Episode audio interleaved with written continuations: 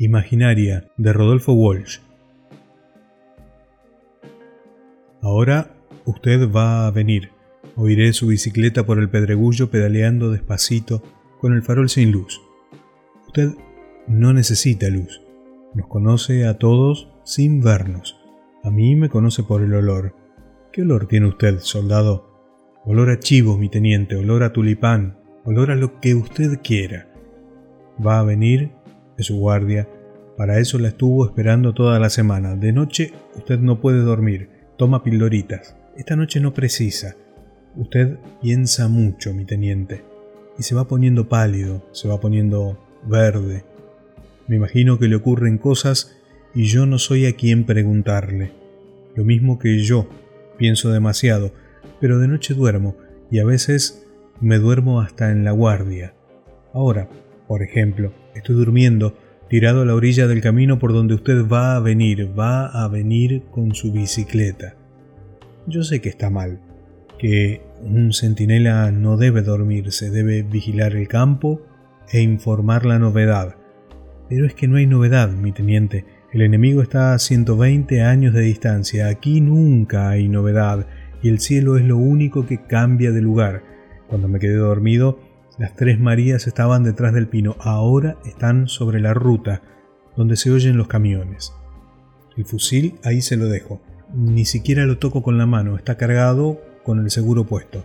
Si viniera el enemigo no hay nada que hacerle, pero ¿qué quiere que le diga, mi teniente? Los chinos y los rusos están lejos. Para mí que ya no vienen esta noche. Yo sé que es de gusto si le digo que esta vez no tuve la culpa, que a mí Nadie me mandó matar las hormigas en el jardín del coronel. Yo sé que es de gusto si le digo que este sábado justamente tenía que salir y no estar aquí de imaginaria. Quién sabe si le explico, usted me deja, pero ¿cómo quiere que le explique que esta noche me roban a la Julia? Ya me la han robado, seguro que a esta altura me la están culiando. No se ría, mi teniente. A usted con esa pinta tienen que sobrarle las mujeres, pero yo la conversé tres meses juntando a Frecho y ahora viene un papafrita de civil y me la saca, y yo aquí haciendo la tercera guerra mundial. No es cierto que el sargento me mandó matar las hormigas del coronel. Si él se olvida, yo qué culpa tengo. Pero aquí la verdad viene de mayor a menor. Usted le cree a él y no me cree a mí, y el hilo, el hilo se corta por lo más delgado. Está mal que uno deje el arma tirada en el pasto, a la mano de cualquiera, y se quede dormido pensando en la Julia, pero hay muchas cosas que están mal y a nadie le importa. Usted se divierte conmigo y dice que yo discuto mucho y que nací para doctor como todos los cordobeses. Será porque una vez me agarró leyendo el código, pero yo no nací para doctor. Y no le voy a decir en qué rancho nací. La Julia tiene sus razones. ¿Qué va a hacer con un hombre una vez por semana? Ella necesita que la saquen y le den conversación y no darle un vistazo a Garibaldi y correr a meterse en una cama. Ahora el papá frita tiene un camioncito, usted calcule, yo que a gata puedo pagarle una cerveza. Hace dos meses que la sigue y si usted la campanea un rato se da cuenta que esa piba está madura para un tipo en cuatro ruedas. Las tres Marías, mi teniente, se fueron caminando por la ruta, ahora están sobre el hangar detrás de esos eucaliptus y en un rato va a salir la luna. Ya es tarde para tomar el colectivo, no llego ni a las dos y ella dijo que me esperaba hasta las 10. A esta hora seguro está culeando, muerde la almohada y pega unos grititos. Usted tiene que venir porque yo me cansé de contar coyullos y de escuchar los ruiditos de los bichos en el pasto. ¿Y qué le costaba al sargento decir la verdad? No, no es fácil buscarse otra hembra, negro jetón. No, mi teniente. ¿Sos un negro jetón? Sí o no. Sí, mi teniente. Y por eso le digo que no es fácil. Ahora me parece que lo oigo. Usted viene despacito, bajando el repecho sin pedalear, pero las gomas hacen crich crich en el pedregullo. Toma el puente de la acequia y las tablas hacen hrom hrom. Aquí tiene que pedalear un poco porque perdió el envión, una o dos patadas y ya se viene solo haciendo unas heces suavecitas gambeteándole el ruido. No tengo que abrir los ojos para saber que viene sin luz y sin fumar. Les basta con la claridad del cielo y por las dudas va contando los postes de la alambrada, porque usted se las piensa todas y a veces creo que piensa demasiado y de noche no puede dormir.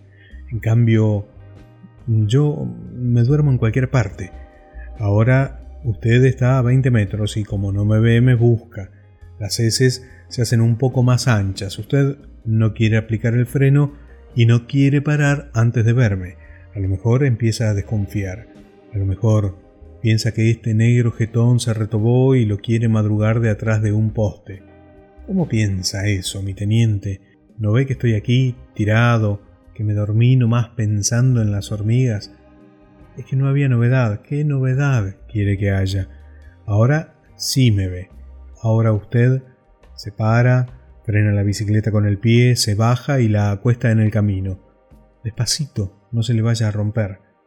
No lo oigo más, pero es seguro que viene para aquí tanteando las ramitas con el pie y en cualquier momento va a descubrir la carabina. Es suya, mi teniente. Yo sé que el hermano se deja, pero dormido uno se olvida de esas cosas. Usted abre el cerrojo. Apenas se oye el ruido del metal. Tira despacito para atrás. La bala cae para un costado entre sus dedos. Ahora saca el cargador. Mete la bala en el peine y las cuenta por las dudas. ¿Son cinco, mi teniente? Son cinco. Ya puede dejar la carabina como estaba y el cargador en su bolsillo. Usted se arrima y se me para al lado de la cara. Está tan cerca que le vuelo el cuerpo de los botines. Esta es la parte más difícil, porque no sé si usted me va a romper la cara de una patada o va a hacer lo que hizo la otra vez cuando lo encontró dormido al flaco Landívar. Tengo unas ganas bárbaras de taparme la cara con el brazo, pero me aguanto. No sé qué hacer con los ojos, si apretarlos fuertes para que no se muevan. Siento que me corre arena por los párpados. Flojito, negro, quédate piola. Usted se agacha y mira. No tengo nada. Mi cartuchera traje. Puede revisarme. Soy un tipo que se quedó dormido. Ahora usted se para. Usted se va, pero va a volver. Cien metros más allá, Cornejo le da el alto y usted se identifica y charla un minuto con Cornejo. Otros cien metros, y San Pietro le pega el grito con esa voz de perro. Son buenos soldados, subordinación y valor, y además lo estaban esperando.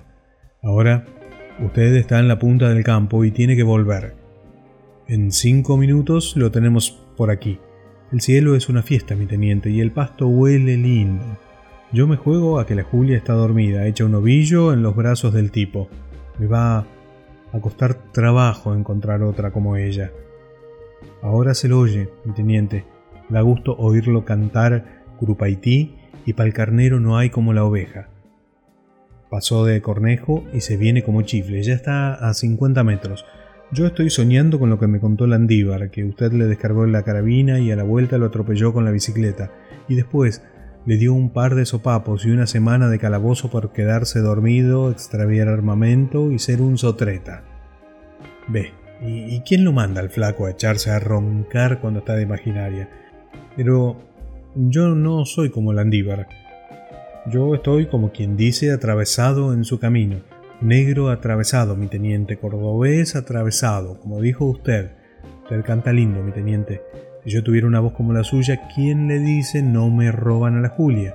Si desafina un poco ha de ser porque grita y porque ahora me prefiere despierto como debe estar un buen imaginaria. Pero si me quedo donde estoy, seguro que usted me rompe las costillas con el envión que trae y las ganas que me tiene. Así que le doy el alto. Porque ahora estoy despierto, mi teniente, ahora estoy parado. No me oye, mi teniente, ahora le estoy apuntando. ¿Por qué se ríe, mi teniente? Ahora le puse los puntos a la cabeza. A usted no lo conozco. Le digo que se pare. Ahora tengo el dedo en el primer descanso como me enseñaron en el polígono. Alto, mi carajo un tironcito más y esa escupida colorada que le llega hasta la frente, y mientras usted alza los brazos y empieza a bambolearse en una S que no va a terminar, y mientras todos los perros del mundo están ladrando, ya he movido el cerrojo y otra escupida colorada, aunque ahora no le apunto a usted, sino a las tres Marías, quien le dice que no llega. Y ahora ¿Quién va a decir que no le di el alto como corresponde y que usted no contestó? Y que no disparé un tiro de prevención, como dice el reglamento, y que después no maté a un desconocido sospechoso que se me abalanzaba con una bicicleta. Aunque ese desconocido sea usted, mi teniente, y esté boqueando, mi teniente, sobre el pasto y pegando unos grititos mientras lo tanteo como si fuera una mujer, como si fuera la Julia, y le encuentro el cargador que me sacó y lo tiro a la acequia antes que lleguen los otros imaginarias blancos por la luna y el julepe.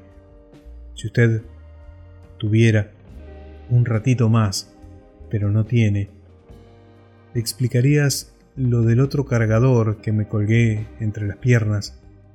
Ahí donde le dije.